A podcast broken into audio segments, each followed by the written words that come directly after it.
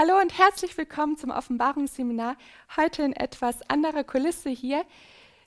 Bei der ersten Aufnahme ist uns leider ein technischer Fehler unterlaufen und so wollen wir heute hier das nochmal ähm, nachholen, dass wir Offenbarung 2, Vers 7 abschließen können. Wir haben schon das letzte Mal ähm, Offenbarung 2, Vers 7 angefangen. Da haben wir gesehen, dass Jesus und der Heilige Geist eigentlich das Gleiche zu sagen haben, dass ihre Botschaft gleich wichtig ist. Wir haben auch gesehen, dass wir wirklich hinhören sollen. Es hieß, wer Ohren hat, der höre. Und das bedeutet auch, dass wir uns anstrengen sollen, zu verstehen, was Gott in seinem Wort geschrieben hat und dass er es uns aber auch gerne offenbaren möchte. Bevor wir jetzt einsteigen mit Wer überwindet, lasst uns noch einmal gemeinsam beten.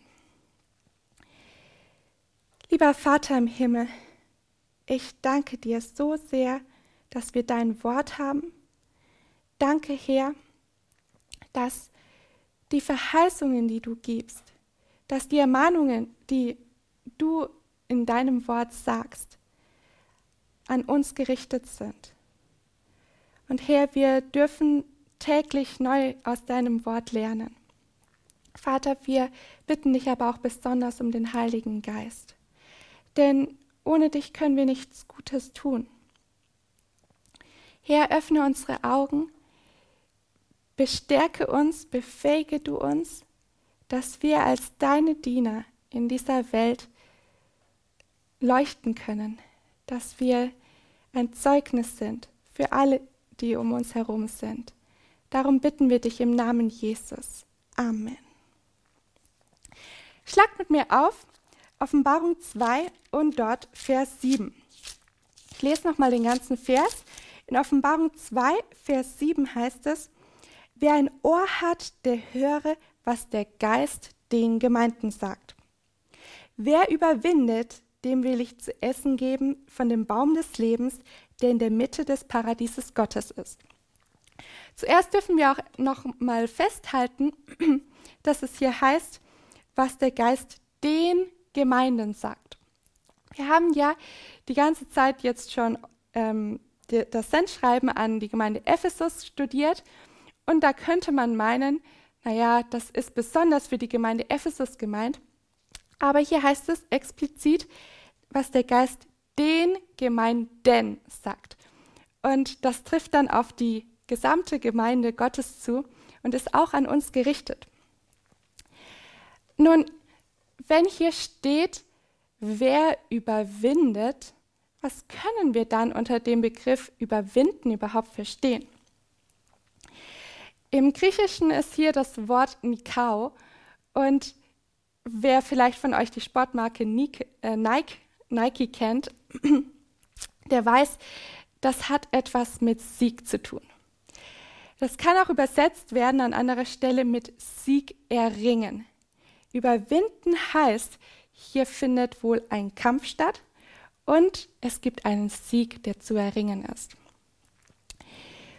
Aber wer oder was soll überwunden werden? Warum brauchen wir einen Sieg? Wo findet hier überhaupt eine Auseinandersetzung, ein Kampf statt? Im Alten Testament, zum Beispiel in 4. Mose 13, Vers 30, finden wir oft dieses Überwinden im Zusammenhang mit tatsächlichen Kriegen. In 4. Mose 13 und dort Vers 30 heißt es, Kaleb aber beschwichtigte das Volk gegenüber Mose und sprach, lasst uns doch hinaufziehen und das Land einnehmen, denn wir werden es gewiss bezwingen. Wir werden den Sieg über das Land Kanaan wohl äh, erlangen, sagt Kaleb. Und das ist dieses, wir werden den Feind überwinden. Also es gibt einen Feind, der zu überwinden ist. Es gibt aber auch noch etwas anderes, und zwar ähm, lesen wir davon in Jesaja 28, Vers 1 zum Beispiel. In Jesaja 28, Vers 1, wo es heißt: Wehe der stolzen Krone, der trunkenen Ephraims, der welken Blume seines herrlichen Schmucks auf dem Gipfel über den fetten Tal, der vom Wein überwältigten. Hier finden wir jetzt das Gegenteil von dem, was wir eigentlich wollen. Hier sind Menschen, die damaligen Priester, die vom Wein überwältigt worden sind. Also es hat sozusagen ein, eine Auseinandersetzung ähm, stattgefunden zwischen der Versuchung und dem Menschen. Und in diesem Fall muss man sagen, haben die Menschen leider verloren. Sie sind überwältigt worden. Das sollte uns nicht passieren. Aber wir erfahren daraus, wir haben nicht nur gegen Feinde anzukämpfen, wir haben auch gegen Süchte anzukämpfen, die sehr wohl unser Feind sein können. Auch in ähm, Römer 12 lesen wir davon, dass etwas überwunden werden soll. Und da heißt es allgemein, dass das Böse zu überwinden ist. In Römer 12, Vers 21, das ist ein sehr bekannter Vers, würde ich so sagen. Römer 12 und dort Vers 21, da wird dieser ähm, Kampf auch noch einmal schön aufgezeigt, wo es heißt, lass dich nicht vom Bösen überwinden, sondern überwinde das Böse durch das Gute. Und hier wird uns auch schon an die Hand gegeben, wie überwunden werden kann. Durch etwas Gutes. Was genau dieses Gute ist, dazu kommen wir auch noch gleich gibt aber nicht nur Feinde, Süchte, das Böse zu überwinden, sondern es gibt auch den Bösen zu überwinden, wovon wir in 1. Johannes 2 lesen. In 1. Johannes 2 und dort die Verse 13 und 14 lauten folgendermaßen. Ich schreibe euch, ihr Väter, weil ihr den erkannt habt, der von Anfang an ist. Ich schreibe euch, ihr jungen Männer, weil ihr den Bösen überwunden habt. Ich schreibe euch, ihr Kinder, weil ihr den Vater erkannt habt. Ich habe euch geschrieben, ihr Väter, weil ihr den erkannt habt, der von Anfang an ist. Ich habe euch geschrieben, ihr jungen Männer, weil ihr stark seid und das Wort Gottes in euch bleibt und ihr den Bösen überwunden habt. Der Johannes gibt hier ähm, eine Erklärung ab, warum er überhaupt diesen Brief verfasst hat. Aber es ist sehr interessant, was er zwischen den Zeilen sagt. Er sagt, diese jungen Männer, an die er sich hier richtet, haben den Bösen überwunden. Das ist also das Böse personifiziert, könnte man sagen. Und in dem Vers 14 beschreibt er dann noch ein bisschen genauer, wie diese jungen Männer zu charakterisieren sind. Und wir können hier sehen, sie haben nicht nur den Bösen überwunden, was Johannes hier nochmal wiederholt, sondern sie haben noch andere Eigenschaften. Er sagt, ihr seid stark und habt das und das Wort Gottes bleibt in euch. Das sind Eigenschaften, die auch auf uns zutreffen sollten. Stärke, wer macht uns stark? Gott macht uns stark. Und das Wort Gottes in uns. Dann können wir auch dazu Überwinder sein. Jetzt kommt dieses Überwinden in der Offenbarung nicht nur einmal vor, sondern das werden wir auch in der nächsten Zeit immer wieder antreffen. Wenn wir Offenbarung 2 weiterlesen, dann heißt es zum Beispiel in Vers 26, und wer überwindet und meine Werke bis ans Ende bewahrt, dem werde ich Vollmacht geben über die Heidenvölker. Da heißt es auch wieder, wer überwindet und meine Werke, oder das heißt auch manchmal meine Worte bewahrt. Und das stellt wieder so einen Zusammenhang zwischen dem Text in 1. Johannes 2, Vers 14 dar. In Offenbarung 3 und dort Vers 21 da gibt es jemanden, der schon überwunden hat. Und da lesen wir, wer überwindet, dem will ich geben. Es klingt ganz ähnlich wie in ähm, Kapitel 2, Vers 7. Mit mir auf meinem Thron zu sitzen, so wie auch ich überwunden habe und mich mit meinem Vater auf seinen Thron gesetzt habe. Wer ist derjenige, der mit Gott, dem Vater, auf dem Thron sitzt? Das ist Jesus selbst. Jesus hat überwunden. Jesus weiß, wie es sich anfühlt, zu überwinden. Jesus weiß, wie es sich anfühlt, gegen das Böse zu kämpfen, gegen Satan persönlich ankommen zu müssen. Jesus gibt nicht nur hier diesen, diesen Appell ab und sagt, überwindet, also das sagt er ja indirekt, als er sagt, wer überwindet, sondern Jesus sagt auch, ich selber weiß, wie es euch damit geht, ich habe es schon hinter mir, ich bin da durch und so könnt auch ihr gewiss sein, die Anforderungen, sage ich jetzt mal, die ich stelle, die könnt auch ihr erreichen. Aber die Frage stellt sich natürlich, wie können wir überwinden? Wie überwindet man? Eine Sache noch, ähm, was bei Jesus besonders hervorstechend ist, in Johannes 16, Vers 33 lesen wir, was, wen oder was Jesus überwunden hat. Ich habe jetzt schon gesagt, das Böse, den Bösen, also Satan, den Ankläger. Aber in Johannes 16, Vers 33 heißt es auch, mm, dieses habe ich zu euch geredet, damit ihr in mir Frieden habt. In der Welt habt ihr Bedrängnis, aber seid getrost. Ich habe die Welt überwunden. Ich habe die Welt überwunden. Jesus sagt auch ähm, diese Angst, die Verzweiflung, den Unfrieden, all das, was in der Welt ist, die Bedrängnis, die ihr jetzt vielleicht gerade noch spürt, die habe ich überwunden. Und so dürfen auch wir ähm, die Welt überwinden. Aber jetzt zurück zu der Frage, wie? Wie kann das geschehen? Da finden wir eine Antwort in 1. Johannes 4. In 1. Johannes 4 und dort den Versen 4 und 5 lesen wir,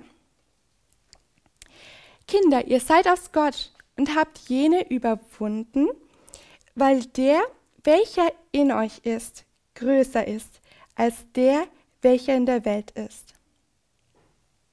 Und dann ähm, erklärt Johannes noch weiter, aber das ist diese wichtige Phrase, die wir brauchen. Der, der in euch ist, ist größer als der, der in der Welt ist, als die Welt. Jesus selbst steht über der Drangsal, über allem Schlechten in dieser Welt. Jesus selbst ist stärker und größer als Satan.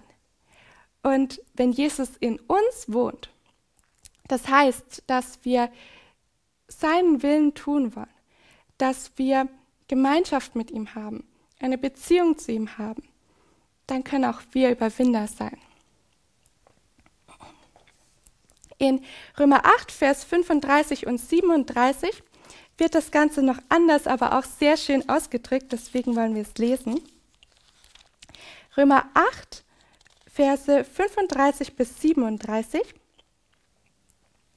Da heißt es, wer will uns scheiden von der Liebe des Christus? Drangsal oder Angst oder Verfolgung oder Hunger oder Blöße oder Gefahr oder Schwert? Wie geschrieben steht, um deinetwillen werden wir getötet den ganzen Tag, wie Schlachtschafe sind wir geachtet. Aber, das ist das große Aber, das hier in dem Text steht. Aber in dem allen überwinden wir weit durch den, der uns geliebt hat. Also hat Gott die Welt geliebt, dass er seinen eingeborenen Sohn gesandt hat. Und an anderer Stelle heißt es auch, darum aus lauter Güte, Güte und Liebe habe ich dich zu mir gezogen. Gott liebt uns. Durch ihn können wir Überwinder sein. Und es das heißt hier nicht nur, wir überwinden halt, sondern es heißt, wir überwinden weit. Das bedeutet auch, Satan kann uns nichts vormachen. Es scheint oft so, als ob das ein, ein Kampf auf Augenhöhe wäre. Aber dem ist nicht der Fall. Gott steht über dem Bösen. Und wir dürfen weit überwinden. Das ist eine große Hoffnung, die wir haben. Jetzt haben wir schon gesagt, durch Jesus und wir haben auch gesagt, durch Gott können wir überwinden. Es ist nicht unser Verdienst. Aber in 1. Johannes 5, Vers 4 und 5 wird das Ganze noch ein bisschen spezifischer. In 1. Johannes 5, Verse 4 und 5.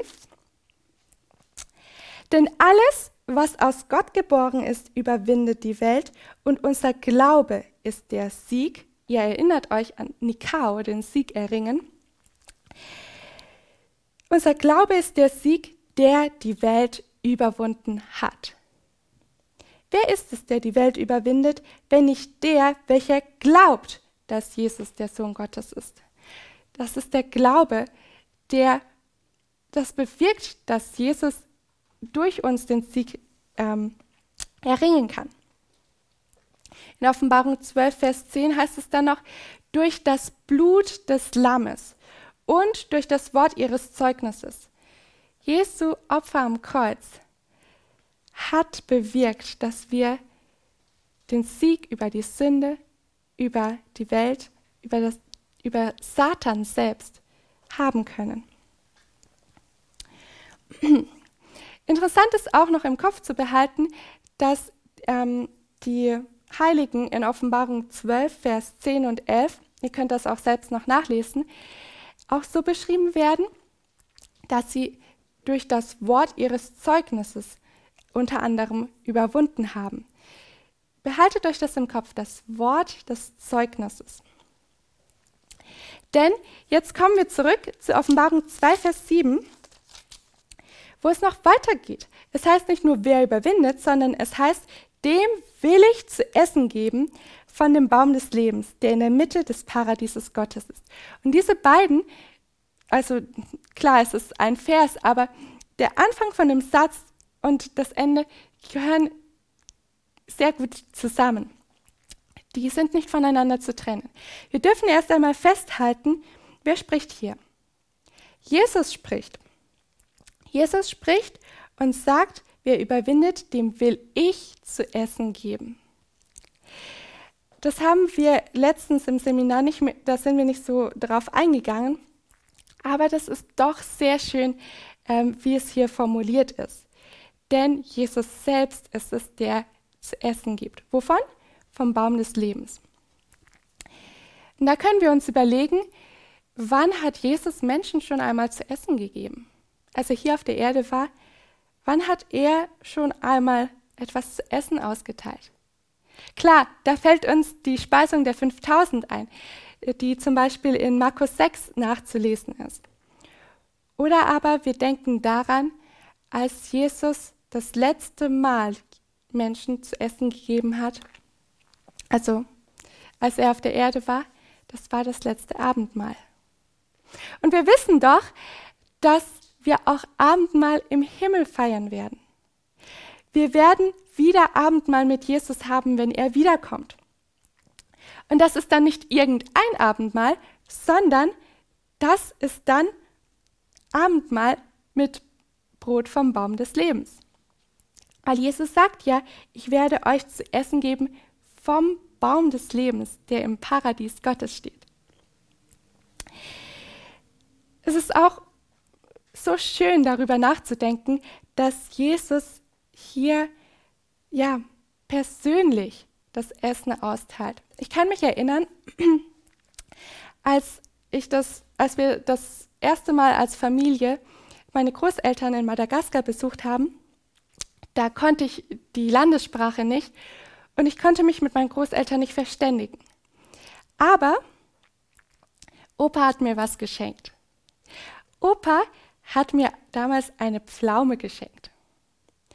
Und obwohl in Afrika so, ein Reichtum an Obst herrscht und man alle möglichen exotischen Früchte dort genießen kann, hat Opa mir eine Pflaume geschenkt, die sich eigentlich gar nicht groß von den Pflaumen, die man auch hier kaufen kann oder am Baum hat, unterschied. Und trotzdem war diese Pflaume so besonders für mich. Die hat nicht unbedingt anders geschmeckt, aber das war eine Pflaume, die mir Opa geschenkt hat. Und diese Geste, dass die von Opa war, dass, obwohl er nicht, groß, also nicht verständlich für mich sagen konnte, die ist für dich, aber er hat sie mir geschenkt, das, das hat diese Pflaume so besonders gemacht. Und obwohl die Blätter vom Baum des Lebens und die Früchte vom Baum des Lebens sicherlich außergewöhnlich sind und ja, bestimmt auch gesundheitlich großartig sein müssen, ist schon allein die Tatsache, dass Jesus sie uns gibt, etwas Wunderbares. Es heißt ja hier, ähm, ich will euch vom Baum des Lebens, der in der Mitte des Paradieses Gottes ist, geben. Und diesen Baum des Lebens, den kennen wir schon. In Offenbarung 22 lesen wir in Vers 14 davon, dass es heißt, glückselig sind die, die seine Gebote tun, damit sie Anrecht haben an dem Baum des Lebens und durch die Tore in, ähm, in die Stadt eingehen können. Das ist die siebte und letzte Seligpreisung in der Offenbarung, wo es auch um den Baum des Lebens unter anderem geht. Woher kennen wir den aber allgemein? Naja, die erste Assoziation ist sicherlich 1. Mose. In 1. Mose 2 wird dieser Baum des Lebens von Gott in der Mitte des Gartens gepflanzt.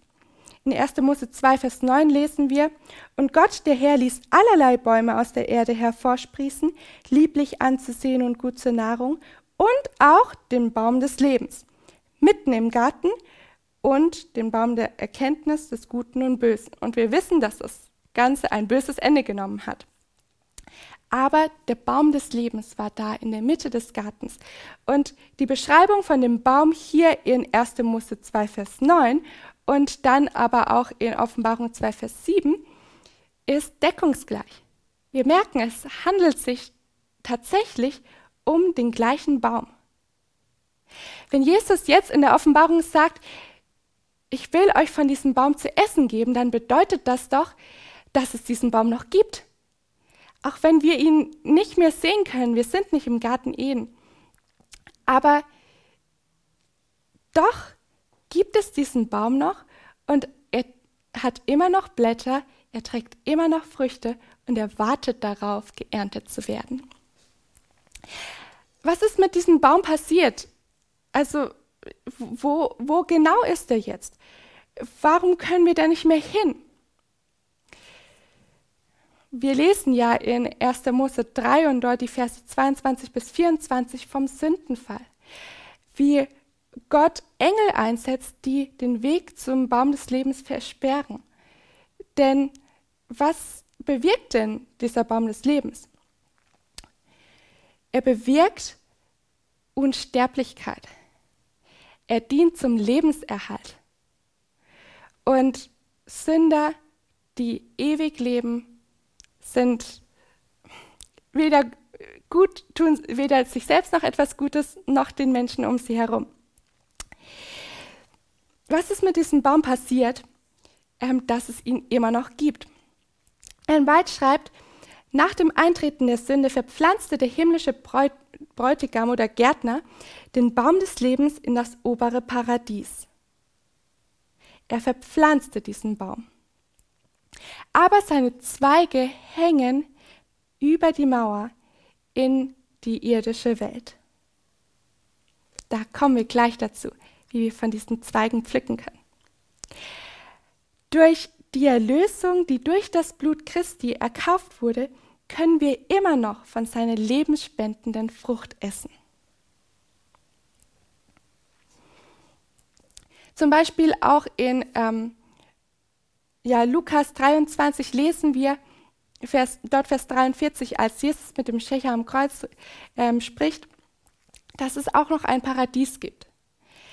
Ähm, auch Paulus spricht davon, dass jemand in den dritten Himmel aufgefahren ist.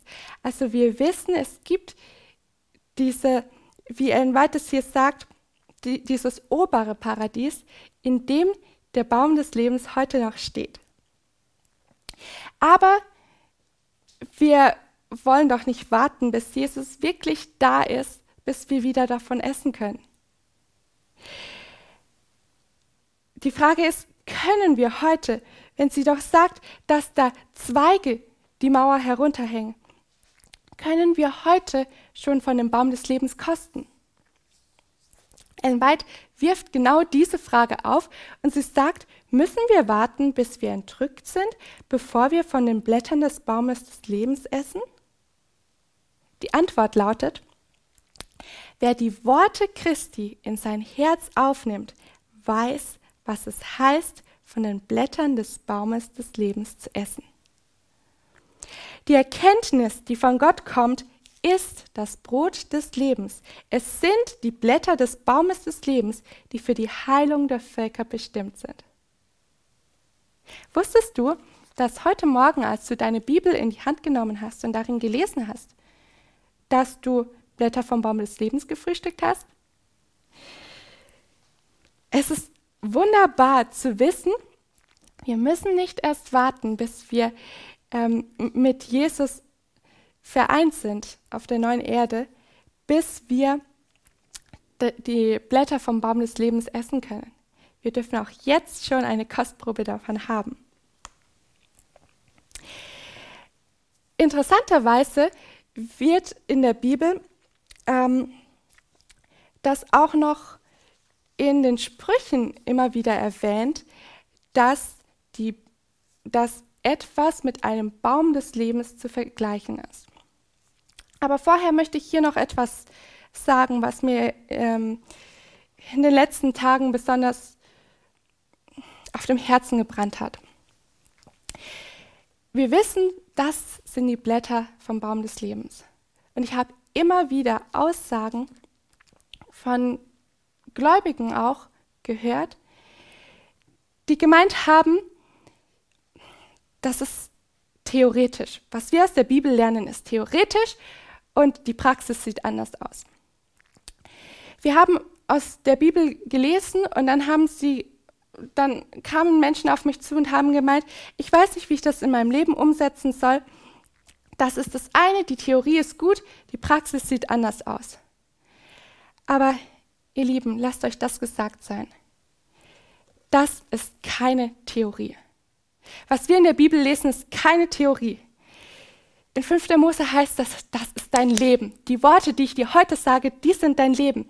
Jesus selbst sagt, er, er lebt aus dem Wort Gottes, das ist sein Brot. Was wir in der Bibel lesen, das ist, das ist keine Theorie. Auch unser Glaube, den müssen wir nicht uns selbst basteln, der kommt aus dem Wort. Jesus sagt auch von sich, er ist das Brot des Lebens. Und er ist auch das Wort, wie wir in Johannes 1 lesen. Das ist genau, was wir, was wir fürs Leben brauchen. Gott hat nicht irgendetwas ähm, anderes niederschreiben lassen, wo wir uns erstmal Gedanken machen müssen und den Transfer schaffen müssen. Das stimmt nicht. Das ist, wovon, woraus wir leben dürfen. Und ich kann persönlich sagen, dass ich heute hier stehe, dass Gott mir meinen Glauben bewahrt, ist dem zu verdanken, dass es Bibelverse gibt, an die ich mich klammern durfte. Und nein, Jesus hat nicht durch irgendetwas den Satan überwunden. Jesus hat Satan überwunden mit nur auswendig gelernten Bibelversen. Das ist, deswegen ist hier die, die Verbindung zum Überwinden ganz deutlich. Wenn unser geistliches Leben am seidenen Faden hängt, was brauchen wir? Wir brauchen Gott, wir brauchen sein Wort. Lasst uns das nicht unterschätzen. Lasst uns nicht weiter über die Bibel reden, als ob sie etwas Heiliges ist, das man gut im Schrank sehen kann, von dem jeder redet. Nein, lasst uns wirklich das Wort Gottes nehmen als unser tägliches Brot, das wir zum Leben brauchen. Wir wollen zurückkommen zu ähm, dem, dem Baum des Lebens, wie wir ihn in den Sprüchen finden. Und auch da merken wir, das ist nicht etwas, was wir erst auf die Zeit nach Jesu Wiederkunft verlagern müssen. Nein, sondern ähm, in Sprüche 3, Vers 18 zum Beispiel lesen wir, Sprüche 3, Vers 18, Sie ist ein Baum des Lebens denen, die sie ergreifen, und wer sie festhält, ist glücklich zu preisen. Die große Frage stellt sich natürlich, wer ist mit sie gemeint? Wenn wir ein paar Verse weiter vorschauen,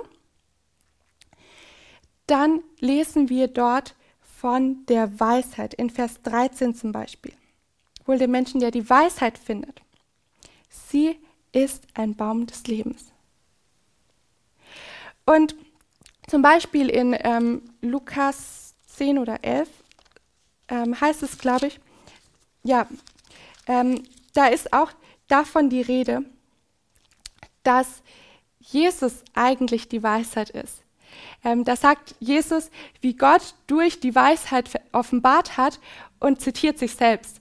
Also ähm, da merken wir, oder es heißt ja dann auch, ähm, dass durch die Weisheit die Erde gegründet ist. Und wir wissen, das ist unser Schöpfer, das ist Jesus. Jesus ist ein Baum des Lebens für diejenigen, die ihn festhalten. Und dieses Festhalten heißt hier auf Hebräisch Chasak ungefähr, ähm, das heißt fangen oder auch stark halten, wie die Engel die Lot gehalten haben. Ähm, das heißt, wir dürfen Jesus nicht loslassen. Lass dein Erlöser nicht aus deinem Fokus ähm, geraten, sondern richte deinen Blick auf ihn. Das meine ich, meine ich jetzt nicht physisch, sondern wir sollen an Jesus denken, wir sollen über ihn nachdenken, wir sollen zu ihm beten und ihn festhalten, so wie auch Jakob ähm, mit dem Engel gerungen hat. In Sprüche 11, Vers 30, Sprüche 11, Vers 30 lesen wir noch einmal von dem Baum des Lebens. Das ist scheinbar ein Motiv, das der Salomo gemocht hat. Trotzdem ist er sparsam damit umgegangen, weil er ähm, wohl auch wusste, was der Baum des Lebens für eine kostbare Bedeutung hat. Sprüche 11, Vers 30. Da heißt es, die Frucht des Gerechten ist ein Baum des Lebens und der Weiße gewinnt Seelen. Die Frucht des Gerechten, das erinnert uns wieder an Offenbarung 2 und dort Vers 5, wo es heißt, tue die ersten Werke. Das war die Frucht des Gerechten. Sprüche 13, Vers 12, da kommt es auch noch einmal vor, wo es heißt, hingehaltene Hoffnung macht das Herz krank, ein erfüllter Wunsch aber ist ein Baum des Lebens. Das ist interessant. Ein erfüllter Wunsch ist ein Baum des Lebens. Und in Sprüche 15, Vers 4 lesen wir davon, dass eine heilsame Zunge ein Baum des Lebens ist. Aber Verkehrtheit ist aber Verkehrtheit an der Zunge, verwundet sie den Geist. Was können wir daraus mitnehmen, aus diesen Versen in den Sprüchen? Jesus will, dass Menschen, die sein Aufruf zur Buße, wie er in Offenbarung 2, Vers 5 laut wird, Jesus möchte, dass diese Menschen jetzt schon die Frucht des Gerechten, also Gelingen und gute Werke, erfüllte Wünsche, das spielt auch auf Gebetserhörungen an. Eine geheilte Zunge, also Reinigung von der Sünde, so ein bisschen wie bei, ähm, bei Jesaja, dass sie das jetzt schon haben. Wir dürfen nicht nur mit dem Bibelstudium auf Jesu Wiederkunft warten, also wir, wir sollen jetzt schon die Bibel studieren, möchte ich damit sagen. Aber das, was Jesus uns geben möchte, bezieht sich auch nicht nur auf die Zeit nach Jesu Wiederkunft, sondern schon auf das Jetzt. Jesus möchte jetzt uns schon belohnen, könnte man sagen, ähm, wenn wir Buße tun, wenn wir seinem Rat folgen. Und darüber hinaus erwartet einen ja dann trotzdem noch der Baum des Lebens, der im Paradies Gottes steht. Die Frage an dich und auch an mich lautet heute, will ich gelingen haben? Will ich diese guten Werke, die Frucht der Gerechtigkeit? Will ich, dass Gott mir Wünsche erfüllt? Und Gott kann Wünsche so viel besser erfüllen, als dass wir sie auch äh, ihm vortragen. Will ich gereinigt und schuldlos vor Gott stehen? Dann darf ich Überwinder sein. Dann darf ich wie Jesus überwinden durch das Wort des Zeugnisses. Dann darf ich durch den überwinden, durch den wir weit überwinden können. Durch Gott selbst und durch Jesu Opfer für mich am Kreuz. Lass uns auf Jesus hören. Lass uns seine Worte bewahren, so wie die jungen Männer, an die sich Johannes gerichtet hat. Und lasst uns jetzt um den Heiligen Geist bitten, dass er die Sünde in unserem Herzen ausrottet und dass er unsere Herzen stattdessen mit Gottes Liebe füllt. Wie wir das jetzt auch ähm, während der ganzen Zeit im Studium von Offenbarung 2 verstanden haben. Lasst uns gemeinsam beten. Unser Vater im Himmel, wir durften jetzt einiges lernen und ich bitte dich, dass du uns dein Wort bedeutsam machst. Lass es für uns nicht losgelöst sein von unserem Leben, sondern lass es auch für uns lebensspendend sein. Herr, wenn wir vielleicht da noch verkehrte Vorstellungen haben, dass wir meinen, das eine ist Praxis, das andere ist Theorie, bitte merze diesen Irrtum aus.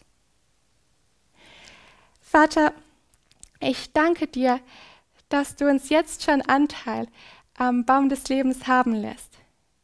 Herr, diese Zweige, die die Mauer herunterhängen, sollen für uns ein Bild sein, dass du uns trotz des, der Sünde, trotz unseres eigenen Vergehens, doch so viel Segen schenken möchtest. Herr, lass uns dein Wort schätzen, diese Blätter vom Baum des Lebens. Lass uns ja dich loben in dem, was wir tun. Lass uns deine Worte befolgen. Das möge jetzt unser Gebet sein und Herr, ich danke dir, dass du es nach deinem Willen erhörst. Amen. Thank you.